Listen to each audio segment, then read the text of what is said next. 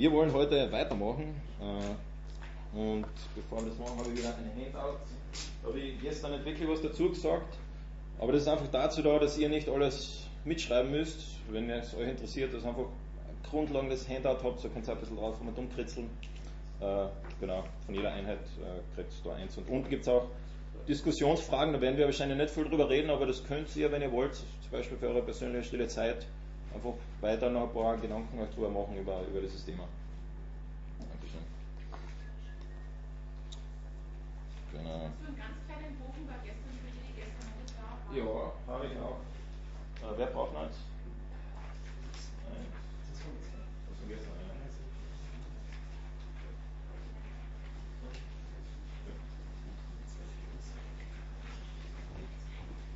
Legst du es da aufs Klavier, da könnt ihr euch dann noch später äh, euch bedienen.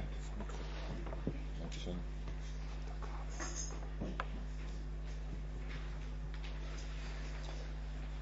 Also wir sind gestern eingestiegen äh, mit diesem Königreich der Bündnisse. Äh, und zwar es geht darum, einfach uns die Frage zu stellen, um was geht es eigentlich in der Bibel? Was ist das große Thema der Vogelperspektive von der Bibel?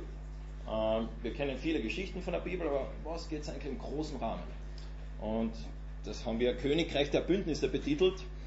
Ähm, und wir haben gestern äh, darüber geredet, dass Gottes ursprünglicher Plan war es, das einen perfekten Menschen zu schaffen, im Ebenbild Gottes, der über eine perfekte Welt regiert. Und das war seine Hoffnung, sein Plan mit der Schöpfung dieser Welt.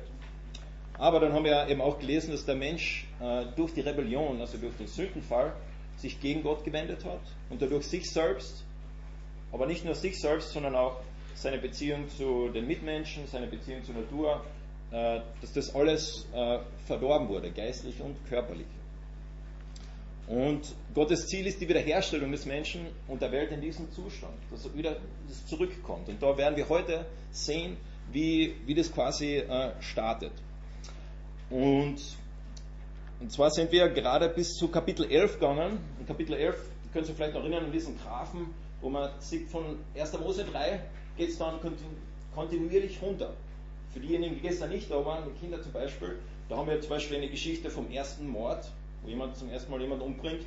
Da haben wir eine Liste von Menschen und jedes Mal am Schluss wird gesagt, und er starb, und er starb, und er starb, und er starb. Wirklich schlecht. Und dann haben wir die Geschichte, wo Gott die ganze Welt äh, ausmerzt im Prinzip, also fast alle Menschen, äh, in der Hoffnung, dass es dann besser wird. Wurde es aber nicht. Und dann haben wir die Geschichte von Babel. Also wirklich schreckliche Geschichten, oder? Wo wir sehen, es ist wirklich schlecht. Und die Frage ist, was macht Gott jetzt? Äh, die Bibel könnte auch nur elf Kapitel haben und dann ist es vorbei. Das wäre möglich, aber so ist es nicht. Die Bibel hat ein zwölftes Kapitel und da wollen wir heute einsteigen. Äh, und zwar, das sehen wir in Kapitel 12, dass Gott eingreift. Gott macht etwas zu dieser Abwärtsspirale und er startet diesen Prozess zur Wiederherstellung, dass es wieder eines Tages wieder mal so sein wird wie im Garten Eden. Dass wir wieder mal diesen Zustand haben, wie es eigentlich ursprünglich einmal war. Und der erste Teil vom Mosebuch und der zweite Teil sind sehr verschieden. Äh, schaut einmal diesen, diese, diesen Vergleich an. Im ersten Teil geht es um die ganze Welt. Im zweiten Teil geht es um eine einzige Familie. Im ersten Teil sieht man eigentlich nur Sünde, wo nur schlechte Dinge passieren. Gelegentlich kurz, dass einmal ein Noah hast, dass er mit Gott gewandelt ist, oder ein Enoch, dass er mit Gott gewandelt ist. Aber sonst eigentlich kontinuierlich schlecht. Äh, Im zweiten Teil sehen wir, dass schon auch Sünde da ist. Sünde ist da, aber wir sehen auch, dass Leute treu sind Gott gegenüber. Im ersten Teil eigentlich nur Gericht. Im zweiten Teil sehen wir dann Segen. Im ersten Teil Fokus auf den Tod, im zweiten Teil Fokus auf Leben und die Bewahrung von Leben. Im ersten Teil geht es um 2000 plus Jahre, vielleicht je nachdem, was du glaubst, könnte auch viel mehr sein. Und im zweiten Teil um 300 Jahre. Also sehr, sehr unterschiedlich, wie wie es so ausschaut. Und in 1. Mose 12 ist eben diese Geschichte von Abraham. Und da habe ich einmal eine Karte mitgenommen, wo wir ähm, sehen, dass Abraham äh, am Anfang in einer Stadt namens Ur war. Die ist sehr wahrscheinlich da, könnte auch da oben sein, aber vermute weil sie da war. Und Gott redet zu Abraham. Und was bittet Gott Abraham? Oder was sagt Gott zu Abraham? Wer weiß es?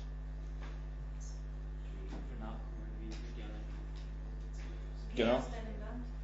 Geh aus deinem Land, genau. Ja, genau. Gott gibt ihm einen Auftrag. Und wir wissen nicht, wie gut Abraham Gott gekannt hat. Wir, wir haben keine Information darüber, woher Abraham Gott überhaupt gekannt hat, wie das ausschaut, wissen wir nicht. Das heißt, von Gott hat auf einmal zu diesem Typen namens Abraham geredet. Und hat ihm gesagt, bitte geh zu diesem Land, das du nicht kennst, und dort wird etwas passieren. Und Gott hat ihm nicht gesagt, was passieren wird. Er hat keine Information darüber gegeben, ja, äh, du kannst dort hingehen und dann wird das und das und das und das und das passieren und du kannst mir vertrauen aufgrund von dem und dem und dem. So Gott hat einfach gesagt, geh. Das war so ein bisschen, als würde Gott sagen, äh, könntest du bitte über diese Klippe drüber springen? Äh, ja, los. Ich weiß nicht, ob du schon mal so gefühlt hast, wo du in so einer Situation warst, wo du merkst hast, dass Gott sagt, okay, mach das, und du hast nicht gewusst, was passieren wird. Und du warst vor der Herausforderung, ob du das jetzt machst oder nicht. Ich habe das einmal in meinem Leben wirklich so krass erlebt wie noch nie zuvor. Und das war damals, wo ich in Israel war. Wisst ihr, ich habe in Israel studiert. Und da war, ich habe es damals so gemacht, dass ich jeden Samstag habe ich mir so einen Tag freigenommen. Habe ich nichts studiert, nichts für die Schule gemacht, einfach nur mit Zeit für mich selber, mit meinen Freunden. Und oft bin ich auch zu einem Park gegangen und habe dort einfach ja, äh, Bibel gelesen, Lieder gesungen, vielleicht Basketball gespielt oder so. Und diesen einen spezifischen Samstag ähm, habe ich mir überlegt, okay, zu welchem Park gehe ich? So, diesen Park drüben gegeben und diesen Park. Also komplett wurscht eigentlich, welche Entscheidung, welcher Park. Der hat mir eigentlich besser gefallen, zu dem wollte ich eigentlich nicht unbedingt und dann habe ich mich entschieden, okay, ich gehe zu diesem Park und habe meine Gitarre raufgeschnallt und bin aus der Gartentür rausgegangen und gehe hin und auf einmal, und das fällt mir wirklich schwer, das zu beschreiben, wie das beschreiben kann, aber es war so, als hätte Gott zu mir geredet und gesagt, Raffi, geh zu dem anderen Park. Und ich habe mir gedacht, das ist ein Blödsinn, also würde das Gott interessieren, welchen Park ich jetzt hingehe. Und dann fange an mit mir zu diskutieren oder mit Gott zu diskutieren im Kopf und wollte schon weitergehen. Wieder so wirklich ein, ein starkes Gefühl oder jemand zu mir geredet hat, weiß es nicht. Und dann versuche ich weiterzugehen und ich, wie gesagt, ich kann es nicht anders beschreiben. Ich habe es körperlich nicht geschafft, einen weiteren Schritt zu machen. Ich habe es nicht geschafft. Und da habe ich wirklich mich geärgert über mich selber und gedacht, Raffi, jetzt bildest du das ein, was ist denn los mit dir? So ein Blödsinn, jetzt geh einfach, ist ja komplett wurscht. Und dann war ich schon wirklich verärgert über mich und gedacht, okay, jetzt gehe ich zu dem anderen Park, um Gott zu zeigen, dass nichts passieren wird und dass, äh, dass das alles eine Einbildung war. Und dann gehe ich zu diesem anderen Park und setze mich dort auf eine Parkbank und fange an Gitarre zu spielen und dann kommen zwei junge Mädels, die nur Hebräisch gesprochen haben und ich habe damals äh, auch ein bisschen Hebräisch können und angefangen, dann mit mir zugehört, wie ich gesungen habe über Gott und so und dann sind wir zum Reden gekommen über Gott. Und wir mit denen das Evangelium zu einem gewissen Grad äh, weitergeben können und ich weiß nicht, was passiert ist aus dem. Keine Ahnung, ich weiß es nicht. Äh, und ich habe auch damals nicht gewusst, dass man in Israel eigentlich nicht mit Kindern unter 16 Jahren über Jesus reden darf. Glücklicherweise habe ich es nicht gewusst. Aber habe ich gemacht. Und ich weiß bis heute nicht, was passiert ist, aber ich vertraue darauf, dass, das, dass, da, äh, dass Gott einen Grund gehabt hat, warum das so war. Und ich weiß nicht, ob es dir einmal so gegangen ist, dass du in einer Situation warst, wo Gott dich um etwas gebeten hat. Vielleicht von der Zeit, von der Veränderung, wo du drin stehst, wo es die Frage ist, okay, in welche Richtung gehst du? Wird das passieren oder das passieren? Ähm, auch wir als Gemeinde stehen in einer gewissen Art und Weise einer Zeit der Veränderung. Was wird passieren? Was wird in 1, 2, 5, 10 Jahren sein mit der FAG? Und sie diese Situation war Abraham. Abraham hat nicht gewusst, was passieren wird, aber er ist dann schlussendlich gegangen, diese äh, ganze Strecke bis dahin her. Und Elizabeth Elliot hat das einmal einen Satz gesagt, den ich sehr äh, prägend finde, der sehr gut dazu passt auf Englisch. Faith does not eliminate questions, but faith knows where to take them. Ich habe es übersetzt als Glaube beseitigt nicht alle Fragen, aber Glaube weiß, wohin man sie bringen kann. Bin mir sicher, hundertprozentig, dass Abraham sehr viele Fragen gehabt hat. Dass ich gedacht habe, wieso? Warum kann ich dir vertrauen? Warum soll ich mit meinen äh, Großeltern dort bleiben, wo ich bin? Aber Faith, Glaube beseitigt nicht die ganzen Fragen. Es weiß nur, dass du die Fragen zu jemandem bringen kannst. Das ist Gott. Und ich finde das so, so ermutigend. Und wir sehen, dass Abraham diesen Schritt gemacht hat, dass er diesen Glauben gehabt hat, trotzdem gegangen ist. Vielleicht trotz seinen Fragen oder genau wegen seinen Fragen. Und jetzt wollen wir einsteigen mit 1. Mose 12. Schlagt einmal auf. Äh, in euren Bibeln.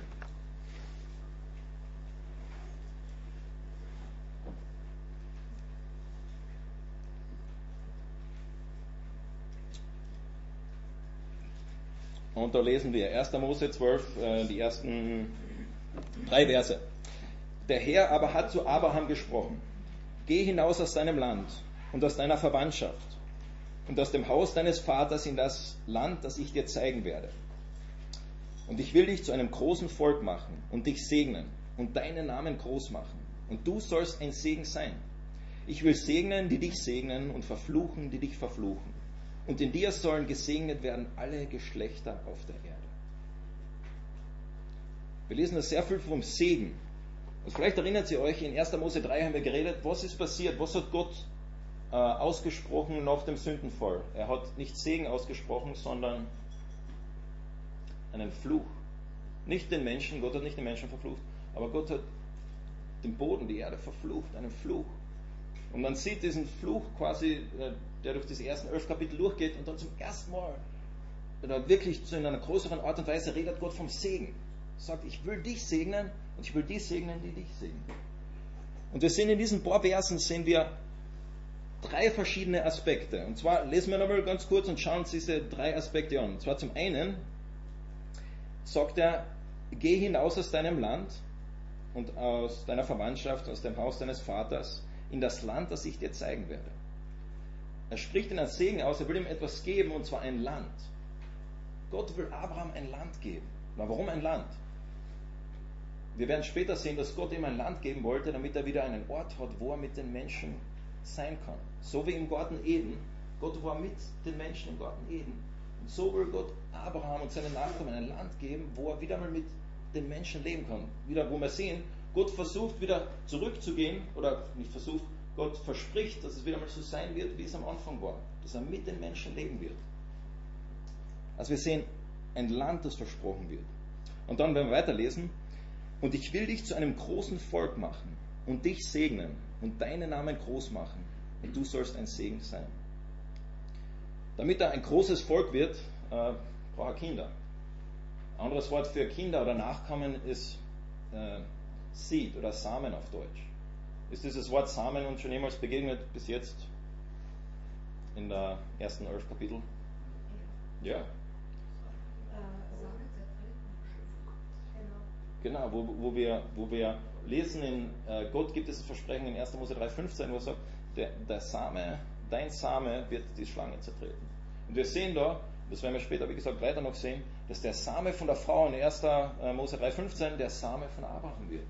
Diese Linie die da äh, geht, geht da quasi jetzt zu Abraham weiter.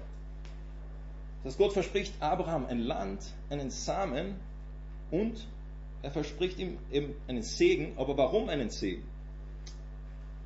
Äh, in Vers 2. Äh, dich segnen und deinen Namen groß machen und du sollst ein Segen sein. Hm. Gott will Abraham einen großen Namen geben, damit er ein Segen ist. Das ist der Grund, warum Gott ihn segnet, ist, damit er andere segnen kann. Das ist etwas, was wir in der Bibel sehr viel sehen, dass Gott Menschen segnet, dass er uns Fähigkeiten und Material und was auch immer gibt, damit wir andere segnen können. In Vers 3, ich will segnen, die dich segnen und verfluchen, die dich verfluchen. Und in dir sollen gesegnet werden alle Geschlechter auf der Erde. Dieser Fluch von 1. Mose 3,14 sehen wir jetzt, dass Gott quasi den ersten Schritt setzt, um diesen Fluch wieder zu äh, äh, verändern oder zu überwerfen. Wo er sagt, ich will, dass diese Welt wieder gesegnet ist, so wie sie ganz am Anfang war, wie Gott sie geschaffen hat. Gesegnet. Das heißt, wir sehen diese drei Aspekte. Land, Gott verspricht ihm ein Land. Gott verspricht ihm einen Samen Nachkommen. Und Gott verspricht ihm Segen. Segen für Abraham, aber Segen durch Abraham. Und ich werde gleich wie gestern kurz äh, einen Clip zeigen vom Bible Project, die das auch wieder sehr gut erklären. Äh, das, was ich jetzt gerade gesagt habe, einfach in anderen Worten.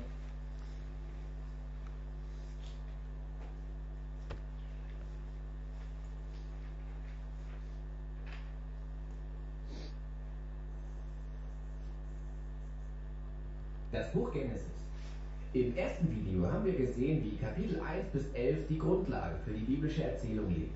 Gott hat alle Dinge erschaffen und machte dann die Menschen als sein Ebenbild, damit sie die Welt in seinem Namen regieren. Die Menschen wählten die Sünde und rebellierten gegen Gott, sodass die Welt außer Kontrolle geriet. Die Folgen waren Gewalt, Tod und die große Rebellion in Babylon, die zur Zerstreuung der Menschen geführt hat. Die große Frage ist nun, was wird Gott tun, um diese Welt zu retten und zu erlösen? Nach der Zerstreuung in Babylon verfolgt der Autor die Spur des Stammbaums einer einzigen Familie, bis er schließlich bei einem Mann landet, Abraham, später bekannt als Abraham. Gottes Versprechen an Abraham am Anfang von Kapitel 12 eröffnet dann eine ganz neue Episode in der Geschichte. Gott beruft Abraham dazu, seine Heimat zu verlassen und in das Land Kanaan zu gehen. Ein Land, das eines Tages Abraham gehören soll. Im Land angekommen verspricht Gott Abraham zu einer großen Nation zu machen, seinen Namen groß zu machen und ihn zu segnen. Diese Versprechen sind Anspielungen auf frühere Aussagen im Buch. Die Bewohner von Babylon wollten sich in ihrer Arroganz einen Namen machen was nicht wirklich erfolgreich war. Aber Gott wird diesem unbekannten Abraham einen großen Namen geben. Und Gottes Segen für Abraham erinnert sehr an Gottes ursprünglichen Segen für die Menschheit, ganz am Anfang. Die Frage ist, warum will Gott Abraham und seine Familie segnen? Die Antwort finden wir im letzten Satz der Verheißung. In dir sollen alle Nationen der Erde gesegnet werden. Das ist der Schlüssel, um den Rest der biblischen Geschichte zu verstehen. Gottes Plan ist es, seine rebellische Welt zu retten und zu segnen. Und das durch Abrahams Familie. Und so liegt der Fokus der weiteren alttestamentlichen Erzählung auf dieser einen Familie, die später das Volk Israel genannt werden wird. Darum wird Israel später am Berg Sinai auch ein Königreich von Priestern genannt. Gott möchte sie dazu gebrauchen, allen anderen Völkern zu zeigen, wie er ist. Und genau dieses Versprechen wird später von den biblischen Propheten und Poeten aufgegriffen, wenn sie Israels messianischen König ankündigen, dessen Herrschaft Gerechtigkeit und Frieden für alle Völker bringen wird. An diesem Punkt der Geschichte ist das aber noch nicht klar. Dazu muss. Da stoppen wir wieder. Aber ihr seht schon, diesen, diesen wirklichen Schlüsselvers, und ich, ich glaube wirklich nicht, dass ich übertreibe, wenn ich sage, dieser Vers ist die Grundlage für das, die restliche Bibel. Wirklich die restliche Bibel. Nicht nur dieses Buch, sondern wirklich die restliche Bibel. Und wenn ihr am Neuen Testament lest, äh, werdet sehen, dass immer wieder Bezug genommen wird zu Abraham und diesem Segen. Und warum? Na, weil das der erste Schritt ist, den Gott setzt, um das, was im Sündenfall passiert ist, zu, umzukehren. Und Gott gibt also Abraham dieses Versprechen und sagt ihm, ich will dich segnen. Ich werde dir ein Land geben und werde dir Nachkommen geben und ich will, dass du ein Segen wirst, sodass die ganze Welt gesegnet wird in dir. Aber Gott gibt ihm nicht nur ein Versprechen, und zwar zwei oder drei Kapitel später, äh, schlagt mal die nächste Seite, und zwar bis 1. Mose 15, legt Gott noch eins drauf. Gott gibt nämlich nicht nur ein Versprechen, sondern es passiert noch etwas anderes. Ähm, und da brauche ich jetzt mal jemanden, der mir, ähm, schauen wir mal, die ersten sieben Verse einmal lesen kann. Kann einmal jemand die ersten sieben Verse in Kapitel 15 lesen?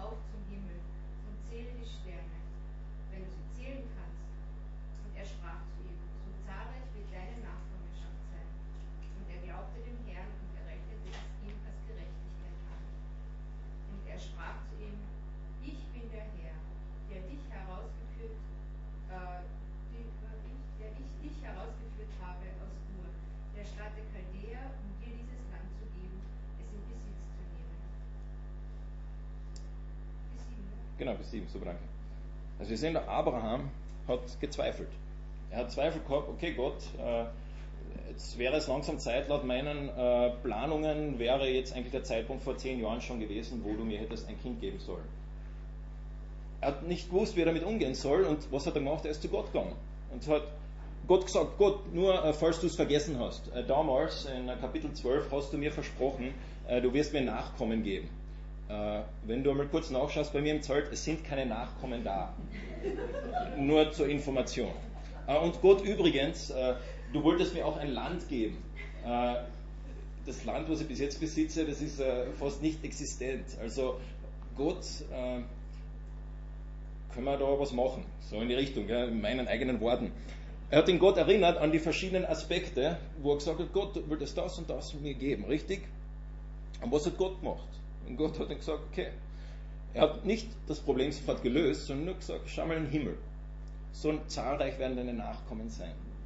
Äh, und wir, wir sehen also, wie das wiederholt wird und wie Gott quasi Abraham antwortet. Und dann heißt es weiter, also Vers 8. Da fragt Abraham, Herr, Herr, woran soll ich erkennen, dass ich es als Erbe besitzen werde? Ich will einen Beweis haben. Und es ist wichtig vielleicht für uns zu wissen, es war jetzt nicht irgendwie äh, unüblich damals für einen Beweis zu fragen. Also es war jetzt nicht irgendwie, äh, das war normal, dass man das machen würde. Und Gott ist auch nicht zornig geworden mit dem Abraham, sondern äh, was ist passiert? In Vers 9. Und er sprach, und das ist jetzt äh, verrückt, was jetzt passieren wird, bring mir eine dreijährige Kuh und eine dreijährige Ziege und einen dreijährigen Widder und eine Turteltaube und eine junge Taube. Was hat Gott vor? Will er äh, eine Farm gründen? Nein, sondern in Vers 10, und er brachte das alles, Abraham, und er zerteilte es mittendurch. Und er legte jedes Teil dem anderen gegenüber. Aber die Vögel zerteilte er nicht. Okay, was passiert da? Diese drei Tiere, Abraham nimmt sie und schneidet sie, zerteilt sie in der Mitte durch oder wo auch immer, zerteilt sie, legt den einen Teil von der Kuh daher, den anderen Teil von der Kuh daher, den einen Teil vom Wider daher, den anderen Teil daher. Wenn das nicht komisch ist, dann weiß ich nicht, was komisch ist. Aber lesen wir weiter. In Vers 11, da stießen die Raubvögel auf die toten Tiere herab. Aber Abraham verscheuchte sie. Und es geschah, als die Sonne anfing sich zu neigen, da fiel ein tiefer Schlaf auf Abraham. Und siehe, Schrecken und große Finsternis überfielen ihn. soll mir nochmal einer sagen, die Bibel ist langweilig. Also, das ist eine Geschichte, wo da tote Tiere links, rechts liegen, Vögel kommen und wollen das Fleisch essen. Und was passiert mit Abraham? Er geht einmal eine Runde schlafen. Okay, was passiert da? Da sagt Gott, da sprach er, Gott, zu Abraham. Du sollst mit Gewissheit wissen, dass dein Same, Same Fremdlinge sein werden in einem Land, das ihm nicht gehört und man wird sie dort zu Knechten machen und demütigen, 400 Jahre lang. Aber auch das Volk, dem sie dienen müssen, will ich richten. Und danach sollen sie mit großer Habe ausziehen. In anderen Worten, Gott sagt ihm, dieser Segen, den ich dir versprochen habe, ich weiß, es ist noch nicht passiert. Ich weiß, du hast noch kein Land, ich weiß, du hast noch keine Nachkommen. Und weißt du was? Es wird noch lange Zeit dauern, bis es passieren wird. Dass Gott Israel nach, äh, nach Ägypten geschickt hat, war jetzt nicht irgendwie etwas, was Gott überrascht hat, sondern Gott hat es vorausgesagt. So als hätte Gott sie dorthin geschickt. Gott hat gewusst, dass es passieren wird. Gott sagt, Abraham, kein Problem. Es wird noch ein bisschen dauern, warte noch ein bisschen. Und du sollst in Frieden zu deinen Vätern eingehen und im guten Alter begraben werden. Sie aber sollen in der vierten Generation wieder hierher kommen, denn das Maß der Sünden der Amoriter ist nicht voll. Und es geschah, als die Sonne untergegangen und es finster geworden war. Siehe, da war ein rauchender Glutofen und eine Feuerfackel, die zwischen den Stücken hindurchfuhr. Und an jenem Tag machte der Herr ein Bund mit Abraham und sprach, deinem Samen habe ich das Land gegeben, vom Strom Ägyptens bis an den großen Strom, den Euphrat. Die Keniter, die Kinishiter, die Kadmoniter, die Hethiter, die Pheresiter, die Rephaiter, die Amoriter, die Kanaiter, die Gazaiter und die Jebusiter. All dieses Land wird ihnen geben. Was ist da passiert? Und zwar, wir lesen, dass diese Tiere links, rechts liegen und dann fährt etwas wie ein Glutofen, wie eine äh, Feuersäule oder Rauchsäule zwischendurch. Was, was, was passiert da? Damit ich das erklären kann, brauche ich einmal zwei Freiwillige mit Schuhen. Äh, ja, das war kein Scherz. Braucht, äh, zwei Freiwillige mit Schlapfen oder äh, einmal zweimal bitte rauskommen. Und zwar, wir lesen in der Bibel von drei verschiedenen Arten, wie man einen Bund machen kann. Also einen Bund zu machen ist im Prinzip nichts anderes, wie jemand die Hand zu geben, sagen, ja, ich werde morgen um 12 Uhr da sein. Okay? Das ist ein Versprechen, wo man einfach mit einem Handschlag das bekräftigt und dann besiegt. Und da gibt es jetzt verschiedene Arten, dass man das macht äh, in der jüdischen Kultur. Die eine Art, die kennt ihr ja von äh, Ruth und Boas, ist, dass sie sich ein Versprechen geben. Und was machen sie? Okay, dürft ihr mal eure Schuhe, äh, einen, einen Schuh runter rausnehmen und äh, dürft es dem den anderen, der anderen Person geben. Überreichen. Überreichen, ja genau. Und könnt ihr wieder hinsetzen? Und geschlossen. Und geschlossen. Aber was ist jetzt passiert? Sie haben ein Versprechen, oder Sie haben jetzt nicht ein Versprechen gemacht, aber nehmen wir mal an, Sie hätten ein Versprechen gemacht. Äh, Sie haben das äh, einander gezeigt, nicht durch einen Handschlag, sondern dadurch, dass Sie dem anderen etwas gegeben haben. Und ihr habt alle zugeschaut, wie diese Schuhe jetzt ausgetauscht worden sind. Und ihr wisst, falls dieser Bund gebrochen worden ist, könnt ihr äh, zur Diener gehen und schauen, haust du den Schuh noch? Ist, ist dieses Versprechen wirklich passiert? Sagen wir das mal. Aha, okay, okay. Man, wäre es rein theoretisch möglich, diesen Schuh wieder zurückzugeben? Wäre, ist es möglich, den Schuh wieder zurückzugeben? Ja, ist, eigentlich ist es möglich. Es wäre eine Schande, also es wäre in der damaligen Kultur wäre das etwas, was Schande über jemanden bringen würde, aber es ist möglich. In der Geschichte von Ruth und Boas, es wäre möglich, dass die zurückgegangen wären auf ihr Versprechen und den Schuh nochmal ausgetauscht hätten. Aber das ist eine Art des, des, des Bündnisses. Eine zweite Art, da lesen wir in anderen Bibelstellen, zum Beispiel in 2. Chronik drüber, das sogenannte Salzbündnis, wo äh, man mit jemandem isst. Also man verspricht sich etwas und dann anschließend sitzt man zusammen und isst. Und durch dieses Essen, durch dieses Salz, das man beim Essen verwendet hat, äh, besiegelt man den Bund. So ein bisschen ähnlich wie die, die, mit den Indianern die, äh, die Friedenspfeife, wo man sich etwas verspricht und dann Friedenspfeife raucht quasi als zur Bestätigung, wo alle an gleichen Pfeife rauchen und sich das bestätigen. Das ist eine zweite Art des Bündnisses. Wäre es rein theoretisch möglich, das Essen, das man da gegessen hat, wieder irgendwie dem anderen zurückzugeben? Das ist schon schwieriger. Das heißt, jetzt in der, in der Kategorie von wie, wie fest dieser Bund ist, ist es schon äh, etwas anderes. Aber dann gibt es eben diese dritte Art des Bundes, und das ist das, das Blutsbündnis. Und davon haben wir gerade gelesen. Und was passiert da? Was passiert in, in der damaligen Kultur, wenn du dieses Blutsbündnis machst? Du nimmst Tiere, äh, schneidest sie in der Mitte durch, einen links, andere rechts, und du gehst dann beide gemeinsam, je nachdem sie dieses, diesen Bund gemacht haben, gehen sie in der Mitte durch gehen sie in der Mitte durch und dadurch sagen sie, wenn ich meinen Teil von diesem Bund nicht mache, wenn ich das, was ich versprochen habe, nicht einhalte, dann soll ich so sein wie diese Tiere. Dann soll ich so sein wie diese Tiere. Ist es rein theoretisch möglich, diese Tiere wieder ganz zu machen und irgendwie Superkleber zusammenzukleben und Leben einzuhauchen? Nein, das ist nicht mehr möglich. Das besiegt. Beide gehen durch und beide sagen, ja, ich will diesen Bund einhalten. Aber ganz interessant, wer ist durchgegangen da jetzt bei, bei dem Bund mit Abraham? Gott. Was hat Abraham währenddessen gemacht? Geschlafen. Gott hat Abraham geschlafen. Das heißt in anderen Worten, Gott ist derjenige, der sagt, Abraham, wenn ich mein Versprechen nicht einhalte, dann soll ich so sein wie diese Tiere. Abraham ist gar nicht einmal durchgegangen, Abraham hat geschlafen währenddessen. Gott sagt in anderen Worten, ich werde diesen Bund hundertprozentig einhalten, weil du kannst dich auf mich verlassen, ich bin derjenige, der verantwortlich ist, hundertprozentig. Und das ist das, das, Faszinierende mit diesem Bund, wo das ein, ein unbedingter Bund ist, also der keine, keine Klauseln irgendwo dabei hat, wo es heißt, Abraham, aber du musst mindestens äh, so brav sein, damit ich diesen Bund einhalte oder damit du dieses Land bekommst. Nein, das wird hundertprozentig passieren.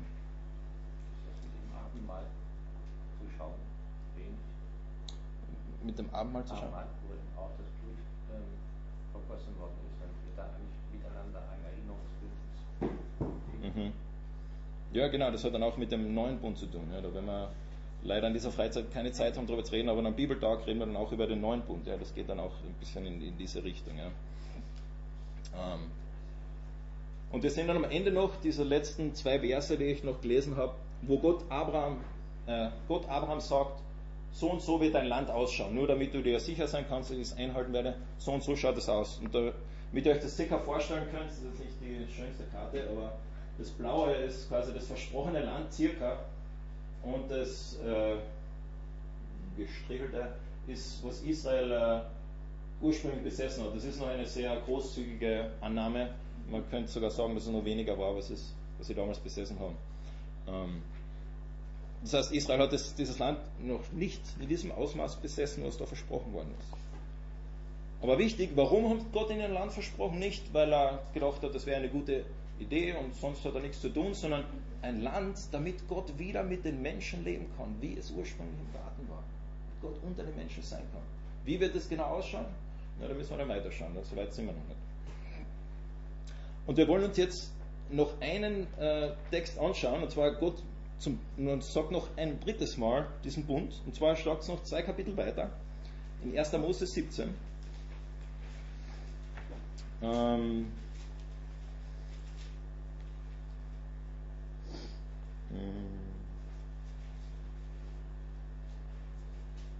und zwar da brauche ich wieder jemanden, der die ersten sieben Verse liest.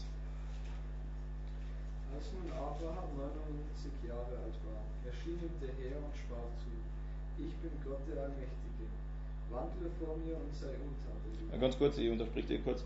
Diese, dieser Begriff wandle vor mir, mit Gott zu wandeln, ist das,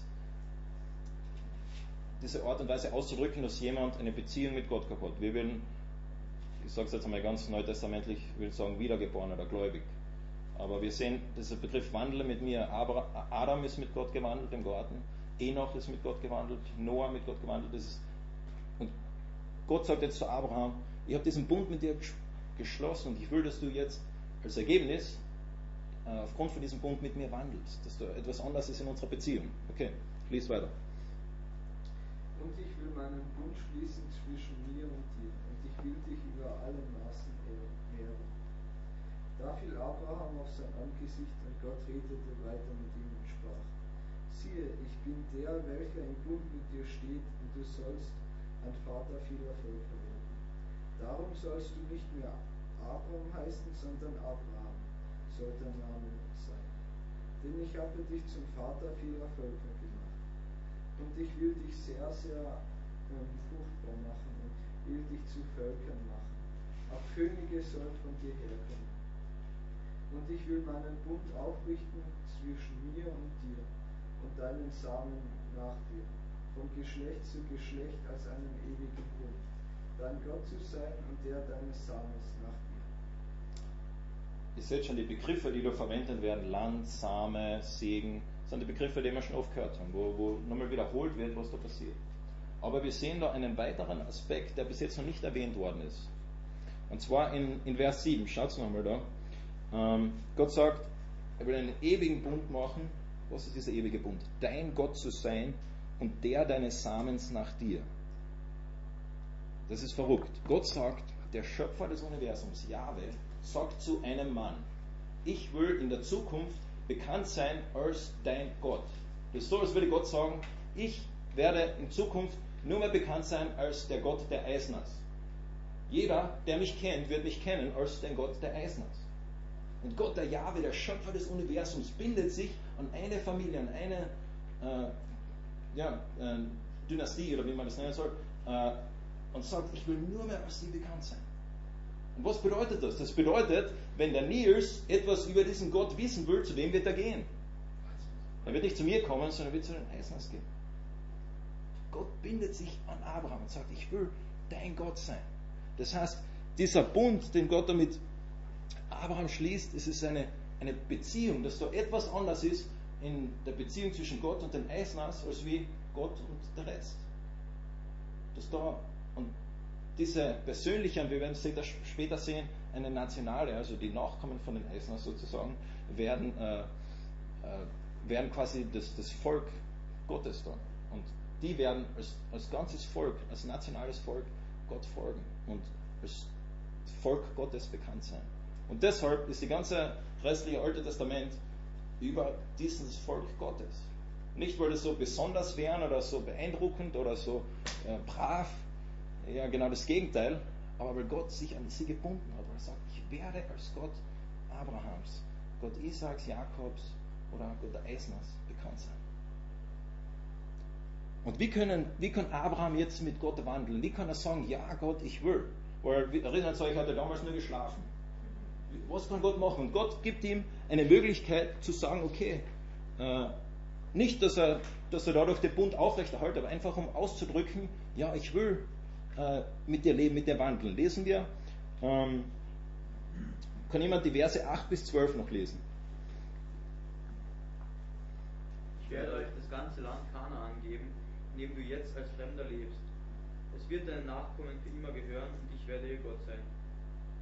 Weiter sagte Gott, doch du, du sollst meinen Bund halten, du und deine Nachkommen durch alle Generationen hindurch. Eure Ver- Verpflichtung mir gegenüber besteht darin, dass ihr jeden Mann und jeden eurer männlichen Nachkommen beschneiden müsst. Bei allen müsst ihr die Vorhaut am Geschlechtsteil entfernen. Das ist das Zeichen für den Bund zwischen mir und euch. Komm, weiter. Ja, noch an.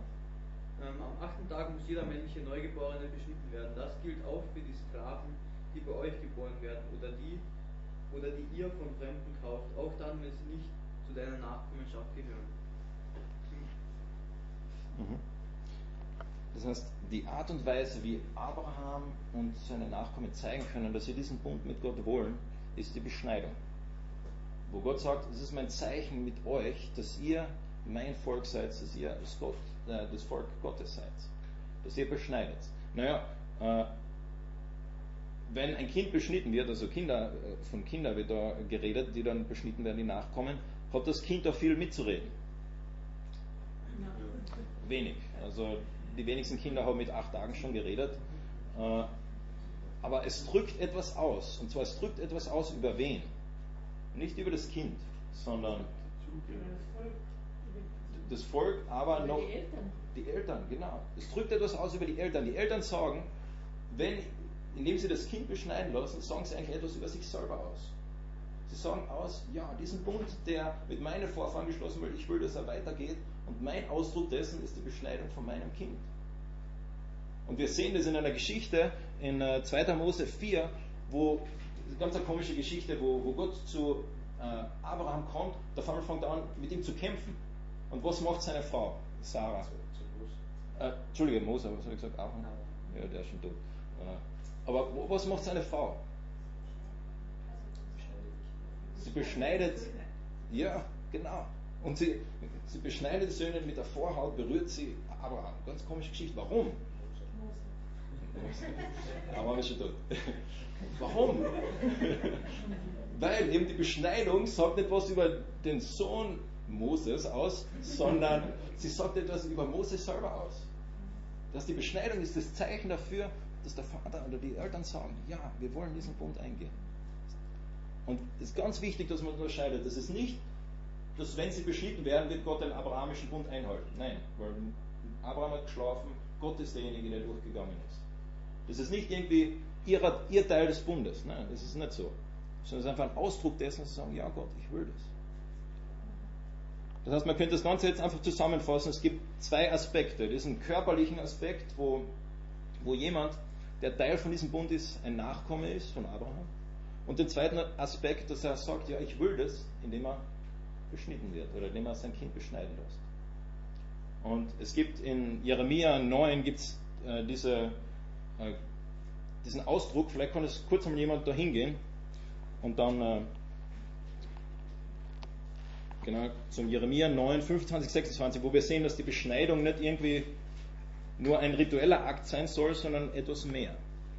Ähm, kann jemand von euch diese zwei äh, Verse lesen?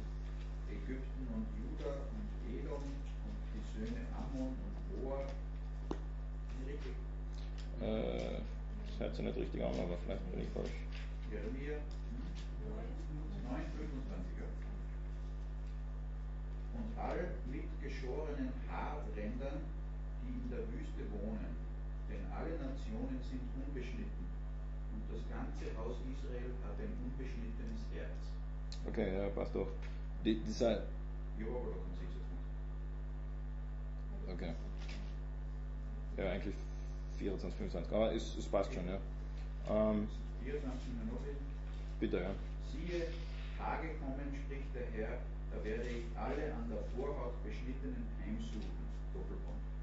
Dann kommt es Ägypten, Juda und Edom und alle Söhne Ammon und Moab und alle mit geschorenen Haarrändern, die in der Wüste wohnen. Denn alle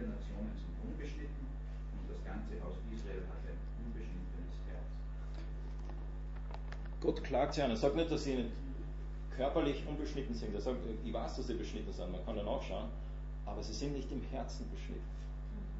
Und das zeigt ihm, dass diese, diese Beschneidung eigentlich nicht nur etwas ist, was man halt macht, weil man es macht, sondern eigentlich ein Ausdruck dessen sein soll, dass man geistlich, dass da etwas da ist, dass man diese Beziehung mit Gott haben will. Und auch später, ganz interessant, Johannes der Täufer verwendet auch Sprache, wo er sagt, ihr seid eigentlich, ihr kennt Gott nicht, ihr seid Unbeschnittenen des Herzens. Und wir sehen also diesen körperlichen Aspekt und diesen geistigen Aspekt, dass jemand trotzdem sagen muss, okay, ich will, ich will diese, diesen Bund, diese Beziehung mit Gott haben. Und Gott bestätigt diesen Bund noch viele Male. Er bestätigt ihn mit den Nachkommen mit Isaac, er bestätigt ihn mit Jakob, er bestätigt ihn später mit, mit Israel. Das habe ich, glaube ich, auf dem Handout, könntest du dann selbst einmal nachlesen, wo wir sehen, es geht weiter. Dieser Same von der Frau, in 1. Mose 3,15, der Same Abrahams, geht weiter und weiter, wo Gott immer das bestätigt, diesen Bund. Und ich möchte jetzt zum Abschluss zu diesem Baum zurückkehren, wo ich gesagt habe, wir werden diesen Baum bauen. Also wir haben gesehen, quasi in der Wurzel ist 1. Mose 3,15 ist das erste Versprechen. Und dann kommt dieser Bund Abrahams. Und dieser Bund beantwortet eine Frage. Und diese Frage ist es, was macht Gott mit dieser Situation? Wie geht Gott um mit dem, was passiert ist? In diesen ersten elf Kapiteln. Was macht er? Was macht er? Er macht einen Bund mit Abraham. Er sagt, ich will dich segnen, dass durch dich andere gesegnet werden. Und diese drei Aspekte des Bundes, also drei Schwerpunkte, das Samen, der Segen und das Land, auf die baut Gott später auf. Da kommen wir dann im nächsten, heute Abend und morgen noch drauf zurück, wie genau. Aber das bildet die Grundlage. Der Bund Abrahams ist so wie der Stamm, wo alles weitere von Gottes Plan in der Bibel drauf aufbaut.